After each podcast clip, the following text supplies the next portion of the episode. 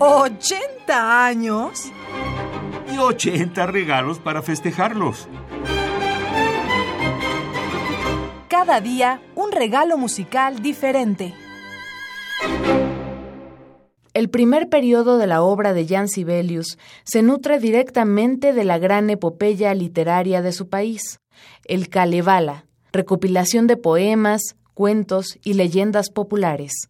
De esta época es su obra más conocida, Finlandia, que entre otras le aseguraron al compositor una pensión vitalicia del gobierno finlandés.